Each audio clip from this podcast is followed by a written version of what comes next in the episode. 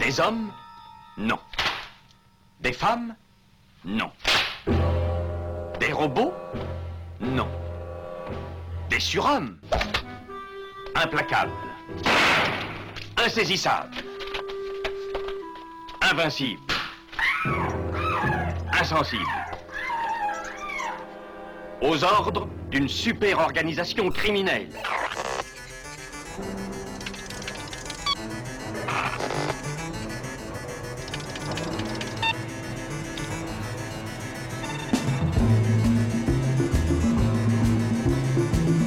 Rien n'est impossible pour... Culture prohibée. Bienvenue pour ce nouvel épisode de Culture Prohibée. Culture Prohibée, c'est l'émission hebdomadaire de la culture planète du Ciboulot, coproduite par Radiographite, graphite.net et animée par l'équipe des films de la Gorgone, les films de la Gorgone.fr. Culture Prohibée, c'est aussi un profil Facebook et un podcast disponible sur différentes plateformes. Tous les détails sont sur le blog de l'émission culture-prohibée.blogspot.com. Ce soir-là, j'avais le démon en moi. On a rencontré cet homme, on l'a suivi. Moi, je l'ai forcé et. Après, j'ai eu peur, je voulais plus. Maud, elle, elle voulait, elle était comme folle. Elle a pas rentré depuis parce que. Il lui a laissé le bowling.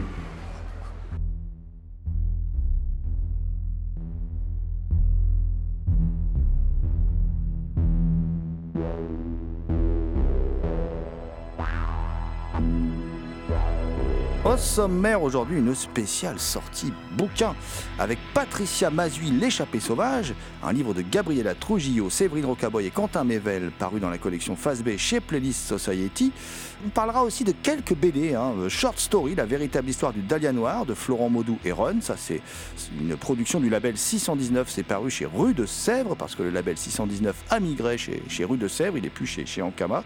Euh, on abordera également une réédition complétée d'une BD inédite, The Pro de Garcenis, Amanda Conner, Jimmy Palmiotti et euh, Paul Mount, qui est euh, paru chez Aquileos.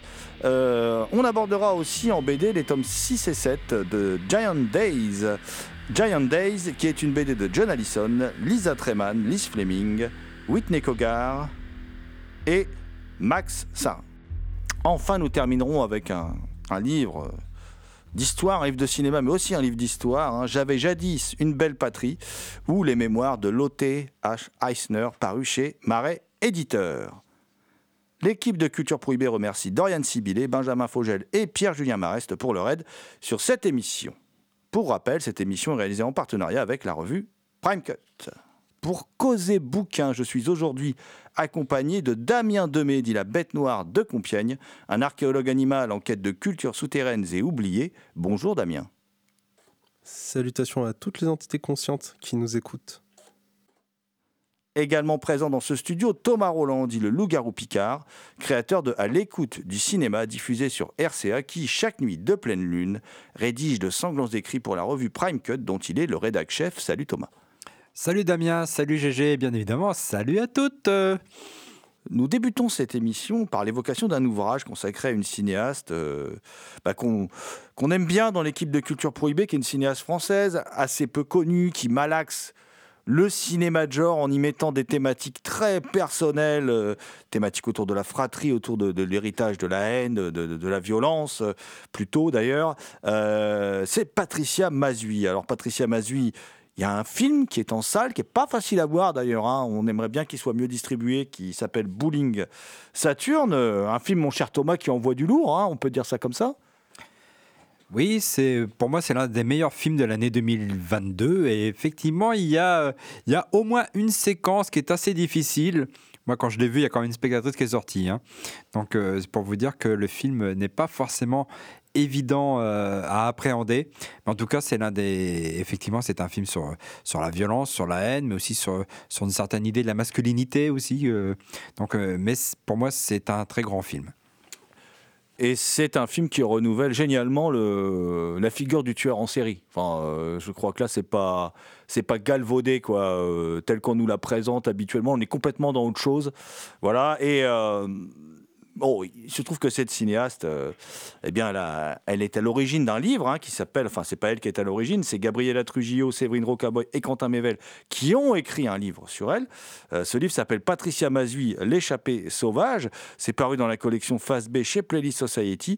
Et ce livre, on va tout de suite en parler avec deux des auteurs du livre, deux des co-auteurs, donc Gabriela Trujillo et Quentin Mével, qui sont donc en ligne avec euh, Culture Prohibée. Alors, je, je suis ravi de vous avoir dans l'émission pour aborder le, cinéma de, Patricia euh, Mazui, parce que c'est une cinéaste. Bah, je trouve qu'on en parle trop peu de cette, cinéaste, voilà. Et euh, je voulais commencer, Gabriella, par vous, vous interroger, euh, parce que vous avez écrit l'intro du livre qui s'appelle L'art de dérailler. Euh, et comme justement, Patricia Mazui, c'est une cinéaste qui n'est pas forcément très, très connue du grand public, est-ce que vous pourriez nous, nous la présenter brièvement et puis son cinéma? Parce que son cinéma, il est quand même un peu particulier. Alors oui, bonjour et merci pour cette, euh, cette opportunité de parler du cinéma de, Patricia Mazui qui, comme vous le dites, est une cinéaste dont on parle trop peu, trop rare. Et, euh, et on a été ravis euh, déjà de pouvoir, euh, moi personnellement, j'étais ravie de pouvoir me pencher sur l'ensemble de son œuvre, de tout revoir euh, et euh, comme ça de pouvoir mettre en perspective cette étrangeté dont vous parlez euh, de son œuvre. Donc euh, Patricia Mazui est née en 1960. Donc c'est une cinéaste, vous voyez, confirmée. Euh, c'est une cinéaste qui en plus a des débuts euh, auprès de, de, de grandes références de l'histoire du cinéma, c'est-à-dire qu'elle commence comme monteuse euh, chez Varda. Elle va aussi euh, eh bien s'intéresser très vite en tant que cinéphile à des pans du cinéma euh, moins connus. Le plus, euh, enfin, moi j'aime beaucoup le lien qu'elle a toujours fait entre son œuvre et celle d'un réalisateur euh, comme Bud Butticher dans le cinéma américain. C'est-à-dire qu'elle va s'inscrire à la fois dans le euh, dans le monde de l'épopée, dans le monde de l'action, dans le monde de, euh, de la violence, bien sûr, euh, ce qui est assez rare à la fois pour le cinéma français et surtout pour le cinéma d'une femme. Donc elle a cette, euh, elle a cette, cette, ce côté exceptionnel justement de vouloir raconter de grandes histoires avec toujours un fond sur la folie, sur ce qui éclate euh, chez l'être humain, sur ce qui est irrationnel et souvent incontrôlable. Alors, elle a fait sept films, sept long métrages, et pour certains, je pense que pour toute une génération, elle a été surtout connue. Enfin, c'est comme ça aussi que pour nous, elle était devenue culte. Quentin me, me dira si c'est vrai. En tout cas, moi, j'ai entendu parler de Patricia Mazui en fac de cinéma par euh, son film de la télévision euh, qu'elle avait fait en 94 de Travolta et moi, donc téléfilm euh, pour euh, Arte dans la collection Tous les garçons et les filles de leur âge. Donc un film télé euh, dans la grande tradition justement de ces cinéastes qui, qui, qui, qui font des œuvres d'art pour la télévision, euh, comme, comme Godard bien sûr, comme euh, plein d'autres. Et c'est comme ça que moi je suis entrée dans l'univers de euh, Patricia Mazui, puisque je n'avais pas pu voir Peau de vache à la fin des années 80 lorsqu'il est sorti. En revanche, son premier long métrage Peau de vache euh, a pu être restauré en 2021 et c'est ce qui a, fait une sorte de cohérence globale et de, choses très très fortes par rapport à l'actualité des films de Patricia Mazui, revoir son premier long métrage Peau de vache de la fin des années 80, euh, quelques mois avant la sortie de Bowling Saturn, qui était euh, donc sortie euh, il y a quelques semaines en 2022. Je, vais rebondir sur le, relatif anonymat qu'on qu a évoqué là tous les deux, de, la réalisatrice donc de, de, Peau de Vache, et puis par exemple de Paul Sanchez est revenu, qui est quand même, moi je trouve, un des, meilleurs films français de ces dernières années. J'ai du mal à m'expliquer, sincèrement, bah, cette ce relatif anonymat de cette cinéaste euh, qui propose quand même quelque chose de très original, de très singulier dans le paysage du, cinéma euh, français. Mm, Absolument. Je pense que je, suis d'accord avec vous. Hein, Paul Sanchez est, revenu est un film splendide, c'est un film très étonnant aussi. C'est-à-dire qu'il n'entre dans aucune case. Parce que dès qu'on veut euh, partir sur une sorte de thriller, eh bien, il y a une dimension presque burlesque qui entre en scène et on est complètement décondensé. Et je pense que la, la modernité de Patricia Mazui et, et, et la nécessité qu'on a d'un cinéma comme celui-là, c'est euh, le fait d'être justement euh, toujours désarçonné. Euh, et, et ces autant ces personnages, il y a une forme de folie et de déraillement que moi je voulais mettre en évidence euh, dans le texte d'introduction, autant je pense que le spectateur euh, il est habitué à pouvoir voir des débordements comme ça à l'écran, mais que ça reste maîtrisé et que lui reste confortable sur son siège. Patricia Mazui, je dis avec tout le respect, l'admiration que j'ai pour elle, c'est peut-être une emmerdeuse dans le cinéma français contemporain. C'est-à-dire qu'elle parle fort, elle dit les choses, et, et, dans ces films, il y a souvent des personnages ou des moments qui sont euh, âpres, qui sont peu aimables, et je trouve que c'est euh, d'autant plus nécessaire en tant que spectateur et que spectatrice d'être désarçonné. Et les films font ça, mais c'est juste que c'est quelque chose à, laquelle on n'est pas habitué. Euh, je pense qu'il doit y avoir plein d'autres explications, bien sûr, par rapport à ce relatif anonymat, euh, qui n'en est pas un, parce que les cinéphiles, euh, on, on, connaît, on attend les films de, Patricia Mazui, mais effectivement, pour le grand public, c'est dommage, parce que cette cinéaste, elle a énormément de choses à dire et à montrer. Euh, simplement, euh, je ne sais pas s'il y a une raison après par rapport à, au mode de, de, financement ou au mode euh, au suivi des films euh, dans le système actuel. Je, je, ne saurais pas vous dire exactement, euh, mais du point de vue de la sensibilité d'une spectatrice, je peux vous dire que c'est peut-être, puisque j'ai assisté à cette forme d'étonnement de la part d'autres spectateurs à mes côtés et qui vont tout de suite rejeter les films de, de, de Mazui. Alors, vous, par contre, vous ne rejetez pas du tout ces films, évidemment, et vous écrivez une phrase qui est, euh, je trouve, euh, qui, est, très belle sur son cinéma. Vous, expliquez si le monde déraille, autant qu'il le fasse avec la grâce du, grand cinéma. Euh, pour vous, Patricia Mazuit, c'est donc du grand cinéma. Je pense, oui, parce que c'est du grand cinéma dans plusieurs sens. Pas, que je sois le juge de la critique de cinéma mondial, mais c'est que il, il comment dire, euh, c'est du grand cinéma parce que elle, elle quitte euh, le domaine de la subjectivité. Elle, elle va vers l'épopée. Elle s'inspire de, de, grands euh, réalisateurs, euh, des, des, réalisateurs des grands paysages. On le voit justement aussi dans, dans, dans Paul Sanchez est revenu. Et, et, et, et, malgré tout, c'est un cinéma très personnel. C'est cette violence inhérente à l'être humain, cette violence qui, qui, qui, qui, qui, qui, comment dire, qui déchire chacun des personnages masculins et qui brise aussi tous les personnages autour, euh, je trouve qu'il y a aussi une histoire personnelle à dire, une histoire personnelle de la violence. Donc c'est pour ça que je pense que c'est du grand cinéma. Il n'y a pas seulement la forme qui est très aboutie, il y a des recherches formelles, il y a de la mise en scène qui est extrêmement ambitieuse. Euh, elle expérimente aussi euh, des, manières aussi de, euh, de raconter les histoires, des changements de focale. Dans, dans, dans Bowling Saturn, on est sur un personnage et puis ensuite, hop, on bascule vers un autre. Donc il y a comme ça différentes formes d'expérimentation qui, je pense, mais Quentin, tu, tu, tu, me diras peut-être aussi euh, si, tu es d'accord avec ça, c'est que je pense oui que c'est du grand cinéma parce qu'il quitte le nombrilisme et, l'élargit vers des questions euh, très puissantes et elle fait ça en s'inspirant de formes historiques euh, du cinéma des grands espaces américains pour poursuivre effectivement euh, ce, que, ce que tu dis là, euh, on sait que c'est aussi une, euh, une cinéaste qui aime beaucoup John Ford et, et le western en général, et mmh. aussi les séries B, les polars, les, mmh. et elle a quelque chose qui rejoint cette forme-là, mais qui est pas du tout française. C'est pour ça qu'elle elle, elle détonne dans, no, dans notre paysage cinématographique, c'est qu'elle arrive à condenser dans un même mouvement, disons, une, une intrigue assez resserrée avec une espèce de grandeur quasi métaphysique euh, liée à l'espace qu'elle qu tourne, ou alors aux au, au personnages qui prennent une dimension euh, euh, très grande. En fait, pas, pas, souvent, c'est des personnages qui sont un peu des archétypes pour à la, à la fois penser une intrigue euh, qu on, qu on, à laquelle on assiste, qui est dans la narration, mais en même temps qui la dépasse complètement au Bowling Saturn et exemplairement euh, raconte euh, une histoire précise de deux frères, d'un héritage d'un père, mais au-delà de tout ça, mm. on voit bien que c'est sur l'héritage de la violence. C'est un film qui mm.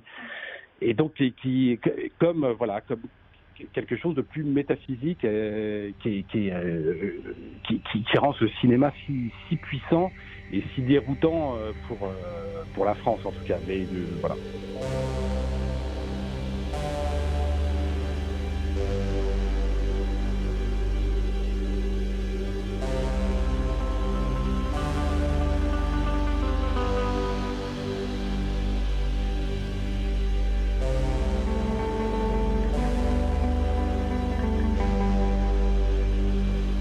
Vous écoutez Gabriela Trujillo et Quentin Mével, co-auteur de Patricia Mazui, L'échappée sauvage, paru dans la collection Phase B chez Playlist Society, au micro de Culture Prohibée.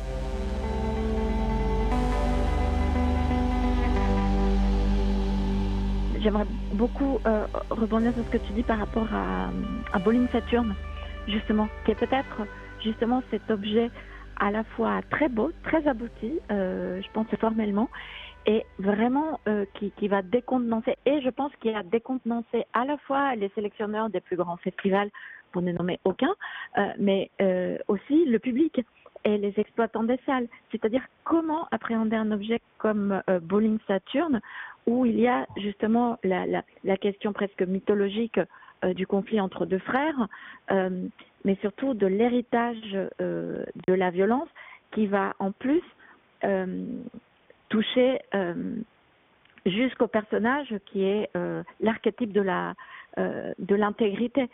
donc le flic, c'est-à-dire qu'il y a une question de contagion comme ça, le, le, la violence se passe comme, comme on se dispute l'amour paternel et son héritage donc, et, et cette pulsion de, de violence euh, qui, est, qui, est, représentée de manière extrêmement juste euh, à travers la, chasse, euh, qui est son expression peut-être la plus aiguë, la plus juste, la plus dépouillée en quelque sorte.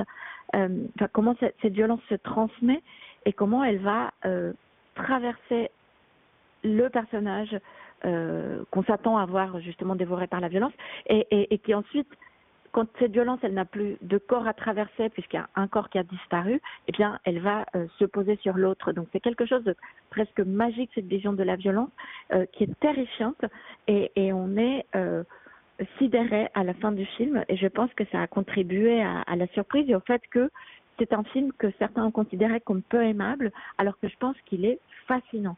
Il est difficile. Il y a des images qui deviennent insoutenables.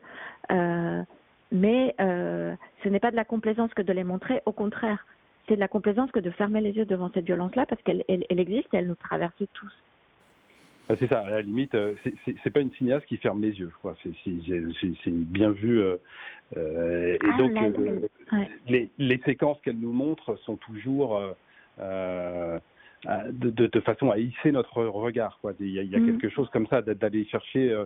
On, il y a un premier degré, une lecture euh, et, en même temps quelque chose qui, qui, interroge profondément nos existences, le, rapport au monde, le rapport. Enfin, absolument.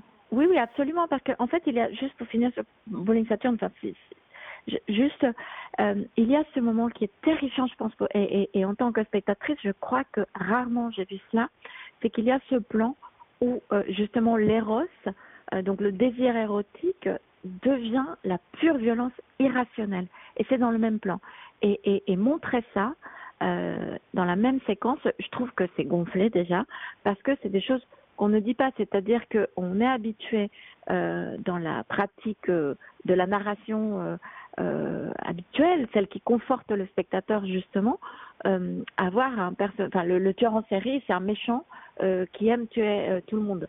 Et, et, et, un homme passionné, c'est un homme passionné, un homme qui aime l'amour. Et là, on a la bascule d'un d'un moment profondément érotique avec euh, en fait, ça devient euh, une violence irrationnelle atroce. Et puis, après, il y a juste ce, cet homme qui a été traversé à la fois par le désir, à la fois, et ensuite par le meurtre, enfin par le désir de meurtre, et il est juste désemparé. Et c'est le passage le plus triste que j'ai vu, et on est tellement désemparé en tant que spectateur aussi, que justement, on peut que se dire, mais elle est, elle est atroce, elle est géniale. Enfin, c'est, c'est, c'est voilà, c'est les deux à la fois, et je pense que ce film, pour ça, a été assez difficile d'appréhender. Et, et, ça va peut-être nourrir aussi cette forme d'anonymat dont vous parliez tout à l'heure, euh, euh, cette forme de méconnaissance qu'on a de l'œuvre de, de.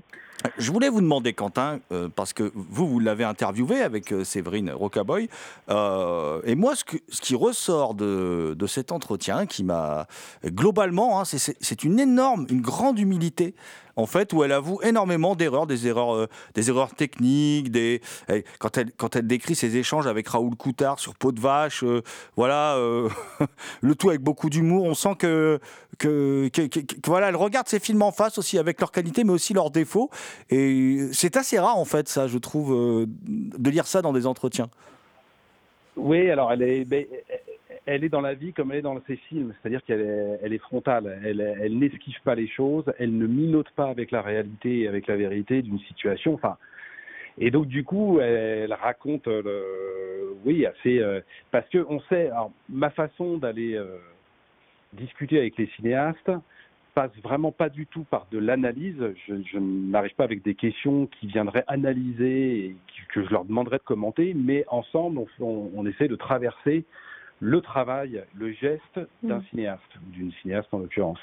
C'est-à-dire que depuis la production euh, euh, d'un film, depuis l'écriture et, et le travail en tournage et le travail en montage, donc chaque on reprend vraiment l'idée de reprendre film par film. À chaque fois, c'est ce que je fais pour tous les livres d'entretien que je que j'ai fait. Euh, et euh, on, on- on- on- on met la- les mains dans la matière, dans la matière même du du travail. De, c'est-à-dire que le cinéma, c'est toujours un rapport entre euh, un point de vue d'une personne mêlé à la réalité euh, économique d'abord, la réalité d'un tournage, la réalité euh, de l'équipe, de la est-ce qu'on est en forme, pas en forme, bon.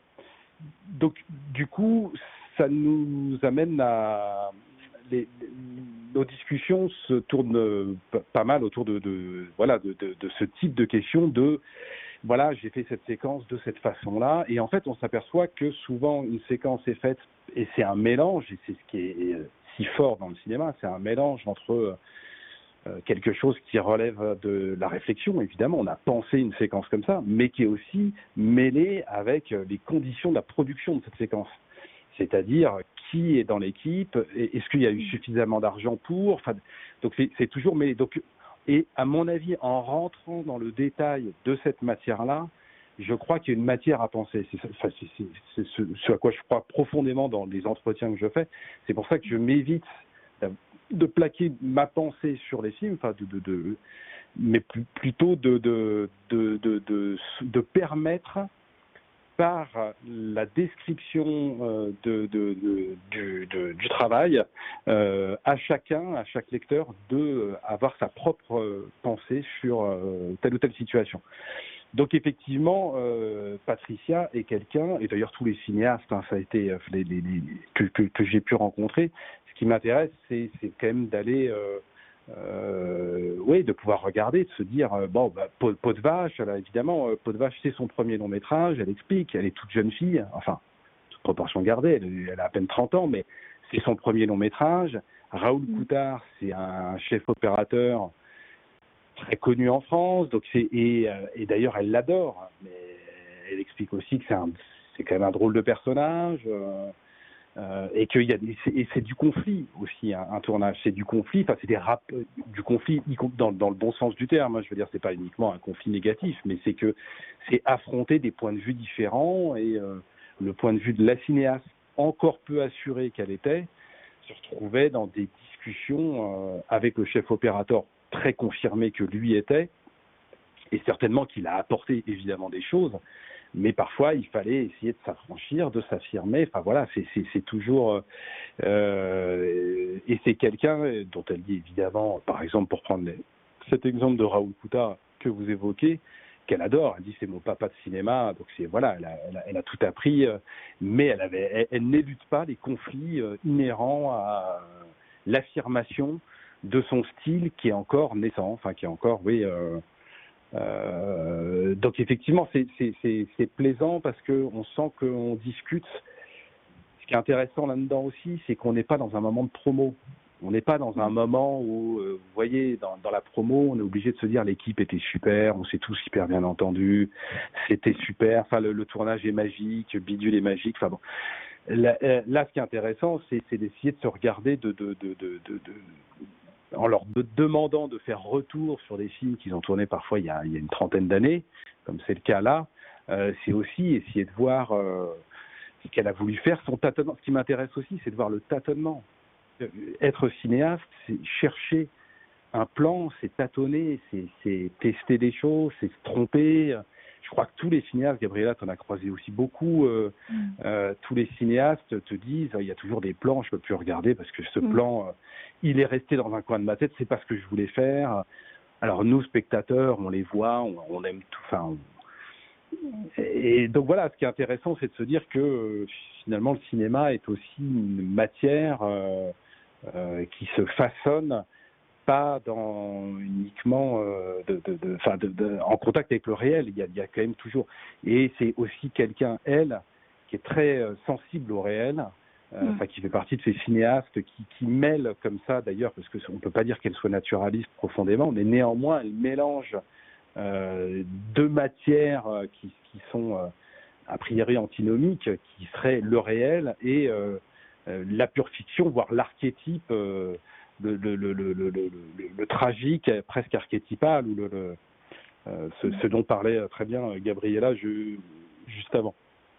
Donc du coup, effectivement, c'est, c'est- elle, elle est passionnante parce que parce qu'elle parle vrai, parce qu'on parle quoi. On est on n'est Ouais. pas dans des faux semblants, on n'est pas euh, euh, voilà. C'est c'est très beau cette manière dont, dont Quentin et Séverine, pardon, je, je t'interromps. Euh, Ouais. je, je trouve que c'est rare, euh, justement, cette euh, presque de, de maïotique qu'ils arrivent à faire pour qu'elle parle. Parce que pour l'avoir euh, justement accueillie pour présenter euh, des séances ou pour parler de peau de vache, euh, je pense qu'elle elle peut facilement euh, se sentir, euh, comment dire, elle ne veut pas trop qu'on l'associe à, à, à de la théorie. Elle n'aime pas trop qu'on qu'on- qu'on- voilà aille trop loin dans l'interprétation. Elle est, elle est très liée justement au réel. Elle parle et je trouve que c'est puissance et c'est une qualité rare. Elle, n'a pas peur de parler du principe de réalité aussi des questions de financement, euh, des rapports très concrets euh, au sein d'un tournage qui peut être donc à un moment aussi traversé de, crise. Elle parle de manière très belle et très généreuse de, de, tout ça, sans cacher justement la difficulté euh, de financement ou de relations humaines. Et je pense que euh, Quentin et Séverine, c'est pas parce que c'est mes camarades de, de, de livre, mais je pense que ils arrivent même à, à ce qu'elle elle, elle, elle n'ait plus cette pudeur euh, de dire je suis dans le faire, j'ai pas de, de théorie, je j'aime pas interpréter. Au contraire, elle, elle est très fine, euh, elle sait ce qu'elle veut, elle a une profonde cinéphilie, elle le sait, mais justement, elle n'en fait pas étalage et elle ne, elle, ce n'est pas une femme qui va faire beaucoup de théorie dans, dans les entretiens. Et là, je pense que comme il y a ce temps qui a été donné et que euh, qui lui a été permis, il y a cette connaissance euh, qu'ont Quentin et Séverine de son œuvre, je pense qu'elle s'est sentie vraiment à l'aise pour justement continuer à parler de ce principe de réalité sur lequel le cinéma ne se ferait pas, euh, parce qu'un film n'est pas que de la théorie, mais justement, elle peut aussi se permettre euh, des moments comme ça euh, où on retrouve l'artiste. Et, je trouve ça très beau dans la continuité de- dans l'entretien. Et peut-être que c'est aussi la question chronologique qui le permet. Mais ça, c'est voilà, c'est l'entretien que mènent euh, Quentin et Séverine. Patricia Mazui, pour moi, c'est une manière particulière de filmer la France. Les zones industrielles, euh, la patinoire de Châlons-en-Champagne de Travolta et moi, le rocher de roque brune de dans Paul Sanchez est revenu et, elle revient sur ses choix de décor. Le décor, c'est quelque chose euh, à laquelle elle attache beaucoup d'importance. Effectivement, elle fait partie de ces cinéastes. mais Alors, c'est ce dont on, tourne un peu autour de cette idée qui est très physique, c'est-à-dire que elle a un scénario évidemment, euh, mais à un moment donné, les choses s'enclenchent. La mise en scène, le, désir de, filmer beaucoup à partir d'un endroit. Donc, ça fait partie. On, a beaucoup évoqué ça dans tous ces films. Le moment de la recherche des décors est un moment très important euh, pour son travail. C'est-à-dire que quand il y a un décor, euh, bah, là se met en place la machine à penser euh, la mise en scène, euh, etc. Et, c'est- et voir comment. euh, donc effectivement, les décors sont très importants. Les décors sont aussi euh, euh, euh, très importants puisque ils, euh, ils, ils- ils incarnent quand même vraiment, vraiment une idée. C'est d'où, d'où son rapport, ce qu'on disait un peu métaphysique euh, aux choses. Par exemple, pour prendre Bowling Saturne. Alors après, elle l'explique avec euh, un peu de recul. Elle nous dit qu'elle n'a pas, euh, elle ne l'a pas pensé comme ça, mais finalement, elle est dans un bowling qui se trouve en sous-sol. C'était très important que ce soit au sous-sol. Pour elle, c'était l'antre du mal. C'était le, le mal absolu, c'était là. Au-dessus se trouve euh, l'appartement du père de, qui est mort, euh, de ces deux euh, personnes euh, qui sont les deux personnages principaux du film. Donc au-dessus de ce bowling, il y aurait la figure du père comme un cerveau malade. C'est comme ça qu'elle s'est représentée.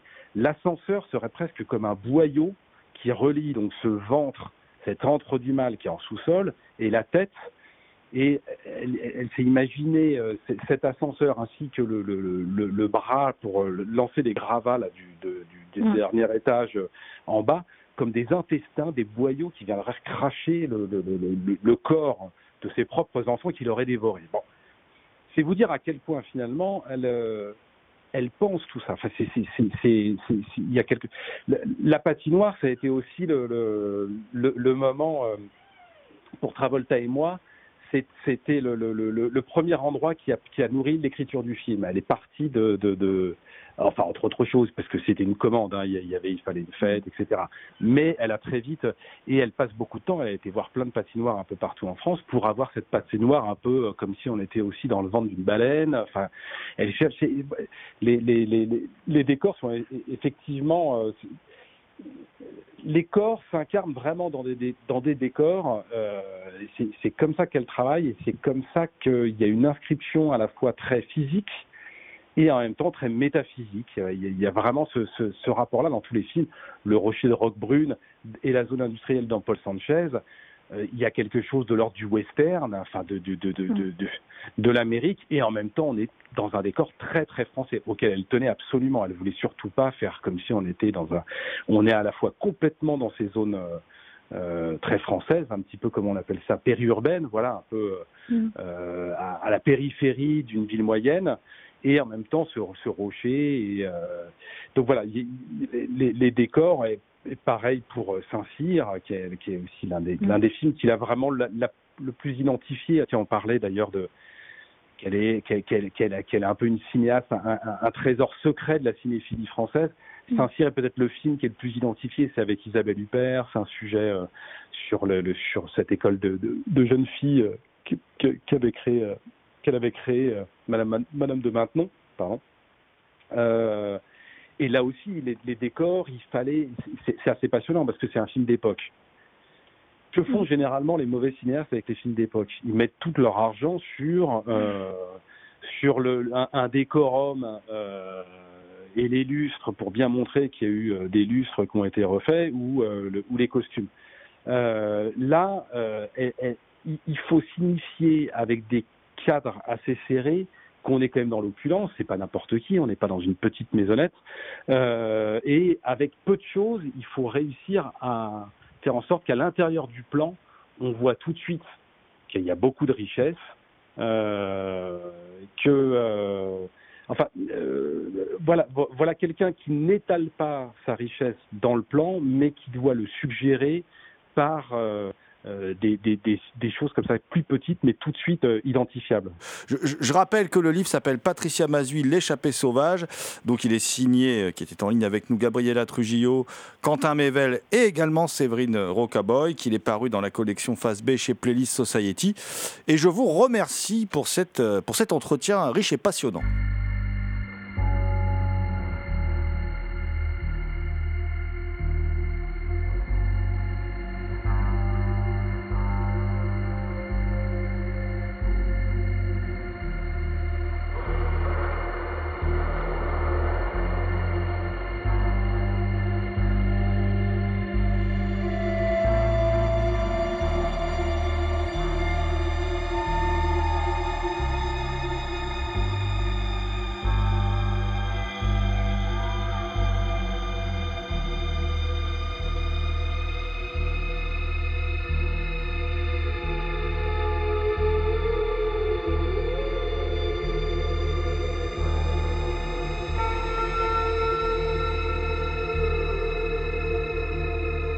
Écoutez Culture Prohibée.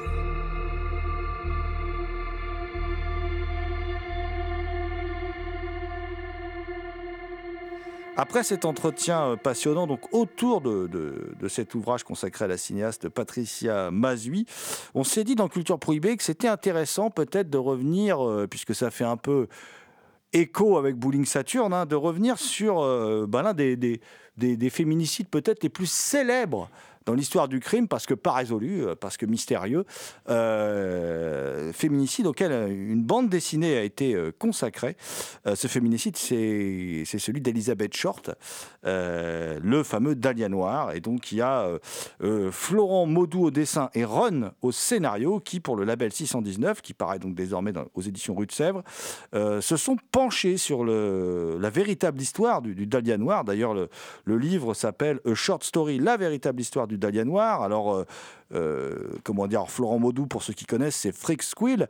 Et puis euh, Run, pour ceux qui, qui, qui, ne connaîtraient pas encore ce véritable génie, hein, c'est l'homme à l'origine de Moutafoukaz. Voilà, donc c'est euh, Moutafoukaz, c'est quand même une des BD les plus géniales de ces 20 dernières années, qui est une BD qui concentre tout ce que la contre-culture euh, euh, mondiale a pu produire de l'art urbain jusqu'à la SF des années 50, en passant par la lucha libre, euh, en passant par la fascination pour les États-Unis, le road movie. Enfin bref, je vais m'arrêter là. Il y a tellement de choses passionnantes et je vais parler de ce- cette véritable histoire du, Dahlia Noir qui s'intéresse donc bah, à ce fameux meurtre de 15 du 15 janvier 47 où on découvre le corps d'Elizabeth Short sur un terrain vague de Los Angeles horriblement, euh, horriblement mutilée. Euh, cette femme d'une- grande beauté, de 22 ans, avait pris le surnom du Dahlia Noir en hommage donc, au, film Le Dahlia Bleu, hein, réalisé par, par George Marshall, dont on a déjà parlé d'ailleurs il, y a- fort longtemps dans, l'émission. Euh, bien sûr, ça a inspiré, tout le monde le sait, un film, enfin d'abord un livre de, de James Ellroy, James Ellroy qui a... qui a, comment dire, euh, été très vite passionné par cette histoire, puisque euh, il a fait un lien lui avec euh, le meurtre de sa propre mère, hein, voilà. Et puis derrière, il y aura une adaptation de Brian De Palma sur lesquelles on est divisé. Moi, je suis pas super fan. Je sais que, je sais que toi, Thomas, tu, aimes bien le film, mais c'est pas vraiment le propos du jour. Le propos du jour, Thomas, c'est plutôt de dire que cette bande dessinée, euh, au très magnifique, euh, voilà, euh, très très très belle, est un véritable travail d'orfèvre et surtout un véritable travail de recherche, d'enquête, pour justement sortir de cette vision très, euh, très fictionnelle et stéréotypée euh, de, de Betty Short. Mais là, ils vont vraiment chercher des infos, des indices qu'on ne retrouve pas dans d'autres ouvrages. D'ailleurs, le livre est entrecoupé de, longs passages écrits, euh, de présentations de documents. Ils sont allés fouiller dans des archives déclassifiées du FBI, tout ça. Et mon cher Thomas, on peut dire qu'ils aboutissent à une bande dessinée, ma foi, très singulière et très réussie. Une bande dessinée qui est euh, disponible en deux versions. Il y a une version couleur, il y a une version noir et blanc. Bon, moi, j'ai préféré la version noir et blanc, ça, ça fait plus film noir. hein. C'est, ça, ça, c'est l'influence James Ellroy, hein, certainement. Et oui, c'est une BD qui, qui retrace l'histoire de, d'Elizabeth Short avant le meurtre. Donc, on n'est pas du tout dans, dans, une enquête, dans une post, euh, post-meurtre. On est des, qui essaye de retracer un peu ce qui s'est passé euh, euh, les, les mois précédant son meurtre et qui esquisse un portrait de cette jeune femme qui, qui, qui était était pétri de clichés quand même. euh, C'est ce qu'ils expliquent hein, en introduction, hein, qui voulait aller un peu à, contre-courant euh, des clichés qu'on pouvait avoir euh, sur cette jeune femme, Elisabeth Short, le Dahlia Noir. Et oui, effectivement, on s'imagine que c'est un énorme travail d'enquête car euh, déjà le niveau des dessins, ça reproduit le plus fidèlement possible l'architecture d'époque, euh, les détails d'époque. C'est entrecoupé de publicités, de coupures de presse, euh, des hôtels de l'époque, de, oui, de, petites publicités, même d'affiches de films. Donc c'est un ouvrage très complet, euh, très dense à lire et qui donne un peu euh, effectivement une autre, une autre image de cette jeune femme, euh, de ce qu'elle a vécu et c'est aussi très mystérieux parce qu'il y a des choses qu'ils n'ont pas pu recouper, notamment il, y a cette histoire de ces trois étrangers. hein, qui croisent sa route. Et euh, il y a aussi, ils, ont essayé de reconstituer au mieux la semaine manquante d'Elizabeth Short. Donc, ils ont, ils ont retrouvé des, témoignages pour essayer de recouper, de savoir ce qui s'est passé dans sa vie juste avant qu'elle soit assassinée. Donc un livre disponible chez Rue de Sèvres, ça s'appelle A Short Story, la véritable histoire du Dahlia Noir. C'est signé Ron et Florent Maudou et on vous le conseille vivement. C'est une des meilleures bandes dessinées parues, euh, paru cette année.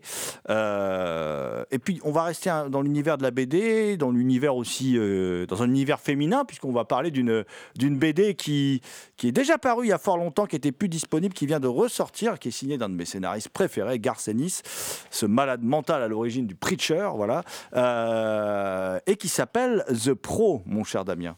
Elle jure, elle fume et elle taille des costards à ses ennemis. C'est la dernière personne sur Terre à qui on donnerait des pouvoirs, c'est The Pro. Alors, The Pro, c'est un diminutif pour euh, le métier de cette racoleuse. C'est assez compliqué d'en parler sans tomber dans la vulgarité euh, qui est présente dans, le comics.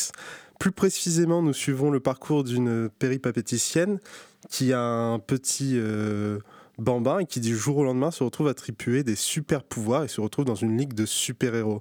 Et pourtant, dans ce monde assez sain, elle est une véritable grenade. Alors, c'est une œuvre parodique des différents univers héroïques des comics. Euh, Il est vulgaire, irrévérencieux, critique, politique et satirique. Normal quand on voit l'équipe de choc euh, à qui on doit. Donc, comme tu as dit, Jérôme, on a Garth Ennis au scénario, Amanda Corner au dessin, Jimmy Paliotti à l'ancrage et Paul Mons à l'édition. Je ne vais pas revenir sur leur carrière, sinon euh, ça me prendrait un temps fou. et euh, ce qui est intéressant, c'est que l'héroïne, du coup, The Pro, n'a aucun nom dans le comics. Euh, je m'en suis rendu compte en essayant de le, retrouver, ce qui fait d'elle un personnage qui représente tout le monde étrangement, j'imagine, et en même temps, euh, personne. C'est un comics extrêmement court, donc qui est une réédition du comics en soi et qui apporte ici avec euh, cette édition d'Aquilos une petite histoire euh, inédite euh, en plus.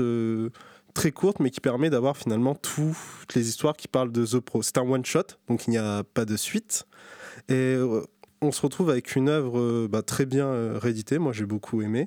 C'est une œuvre drôle, sincère et bordélique, sans doute un peu court mais euh, révélateur, comme s'ils avaient déshabillé euh, les clichés des comics pour les mettre euh, à nu.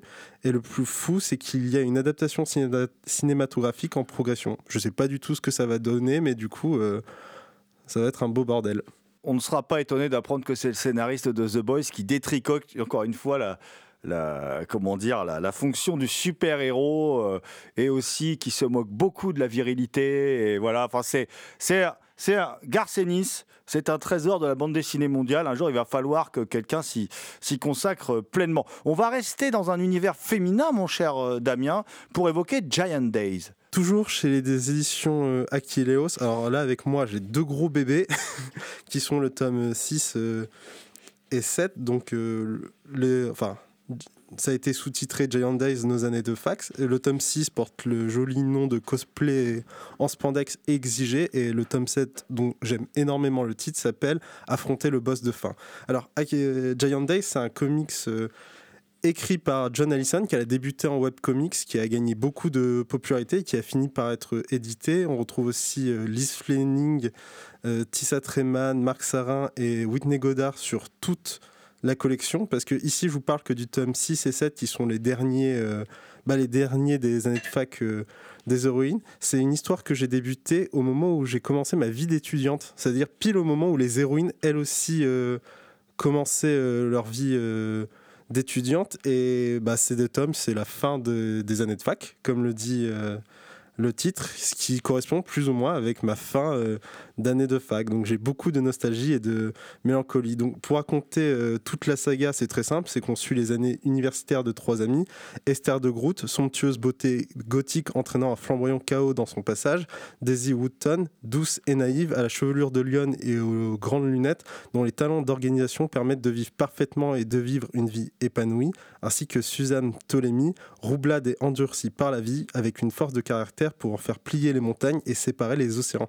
Ils sont accompagnés de personnages qui vont bah, les suivre au cours euh, de leurs études, comme Graham Magro, dont le nom renvoie sans doute à MacGyver, vu sa capacité à tout réparer ainsi que sa prodigieuse moustache que tout le monde remarque, ainsi que Ed Gamel, un air de timide mais courageux servant d'encre à ses amis dans cette réalité souvent tourmentée.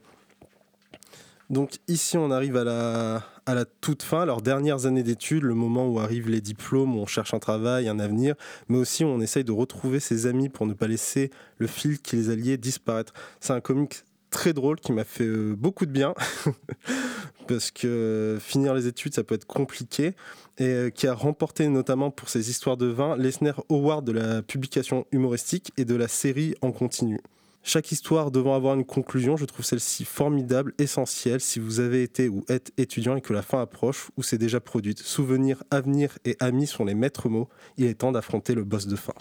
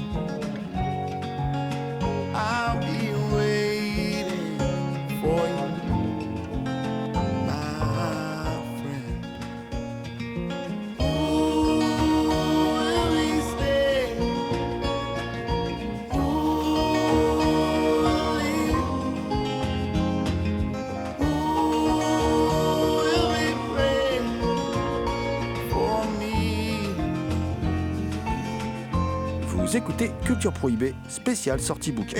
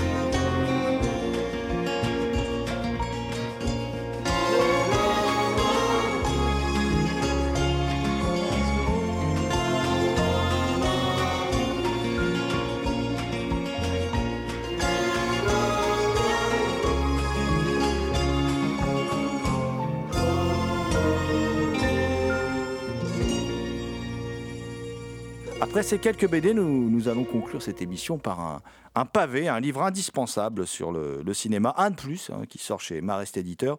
Euh, c'est J'avais jadis une belle patrie, euh, qui est donc la l'autobiographie de Lotte H. Eisner, euh, cette grande dame dans, l'histoire du, cinéma qui a été surnommée la Eisnerine par Bertolt Brecht et Werner Herzog. Werner Herzog qui écrit la, préface de l'ouvrage.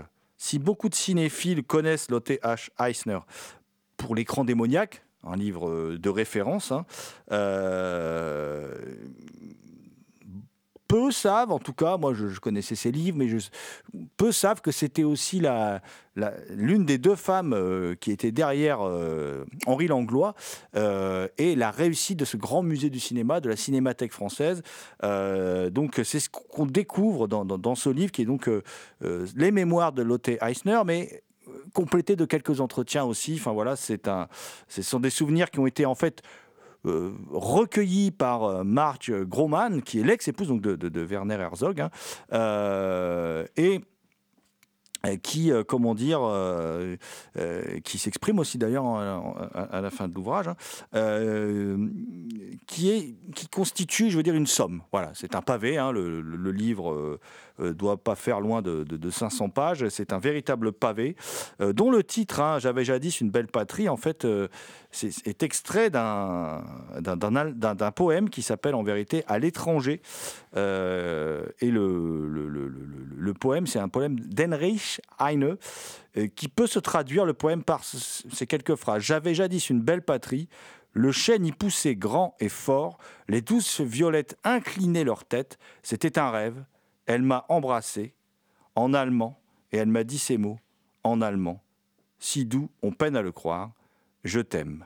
C'était un rêve. Voilà, alors c'est un. Je ne suis pas transformé en poète, hein, les amis, je fais ce que je peux. Euh, mais en tout cas. euh, euh, comment dire, euh, c'est- impressionnant de, lire ce livre, le parcours de, cette, femme allemande qui a été adoptée en fait euh, par la France, qui est donc, comme je vous le disais, l'un des, piliers de la, cinémathèque française dans, l'ombre d'Henri Langlois. Lotte Eisner a perdu sa mère hein, dans, les camps d'extermination.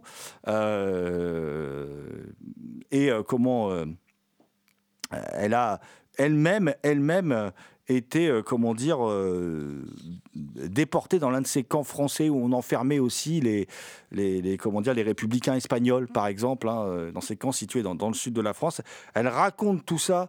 euh, c'est des moments très poignants quand vous avez vu une vie pareille, c'est assez impressionnant. Puis c'est aussi euh, quelqu'un qui n'a pas sa langue dans sa poche. C'est-à-dire qu'au détour d'un entretien, dans le livre, elle fustige avec violence un négationniste français.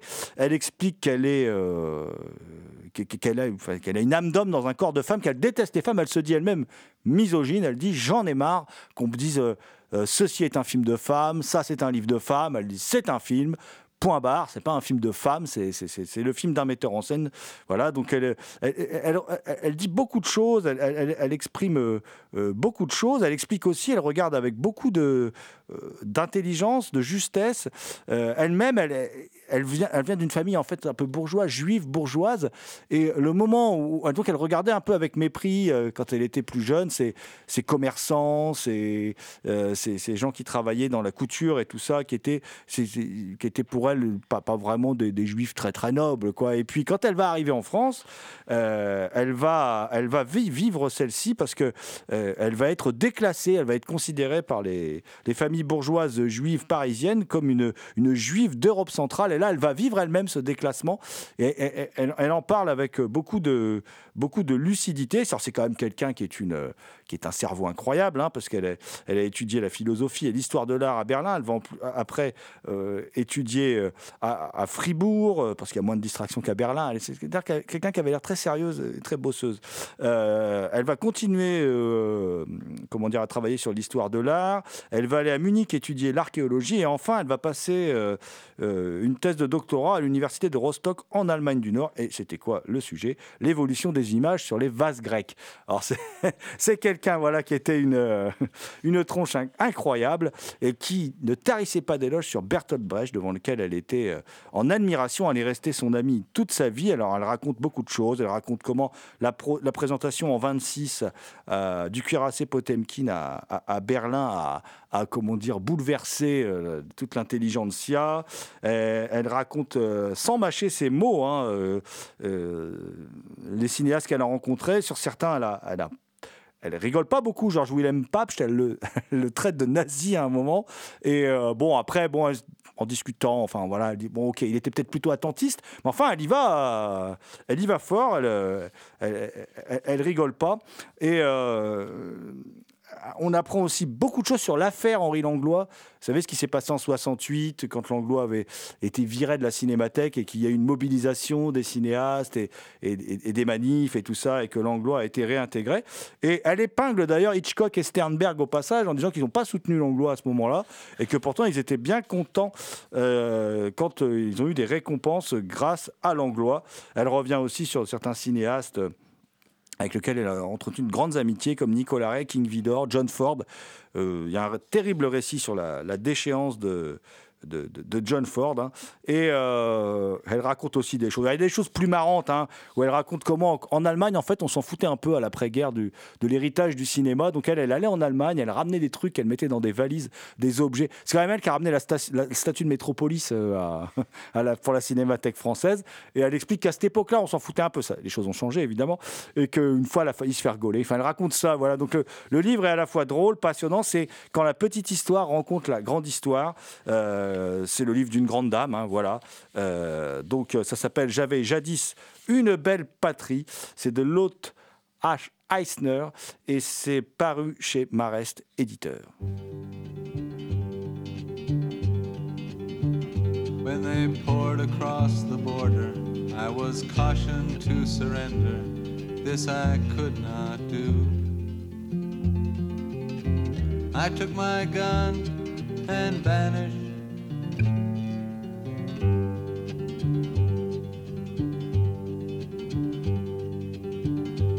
I have changed my name so often. I've lost my wife and children, but I've many friends. And some of them are with me.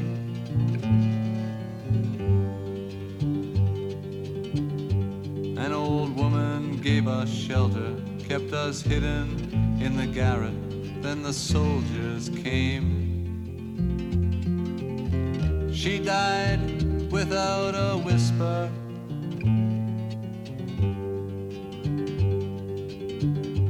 There were three of us this morning. I'm the only one this evening, but I must go on. The frontiers are my prison. C'était Culture Prohibée, une émission réalisée en partenariat avec les films de la Gorgone et la revue Prime Cut. Culture Prohibée est disponible en balado-diffusion sur différentes plateformes.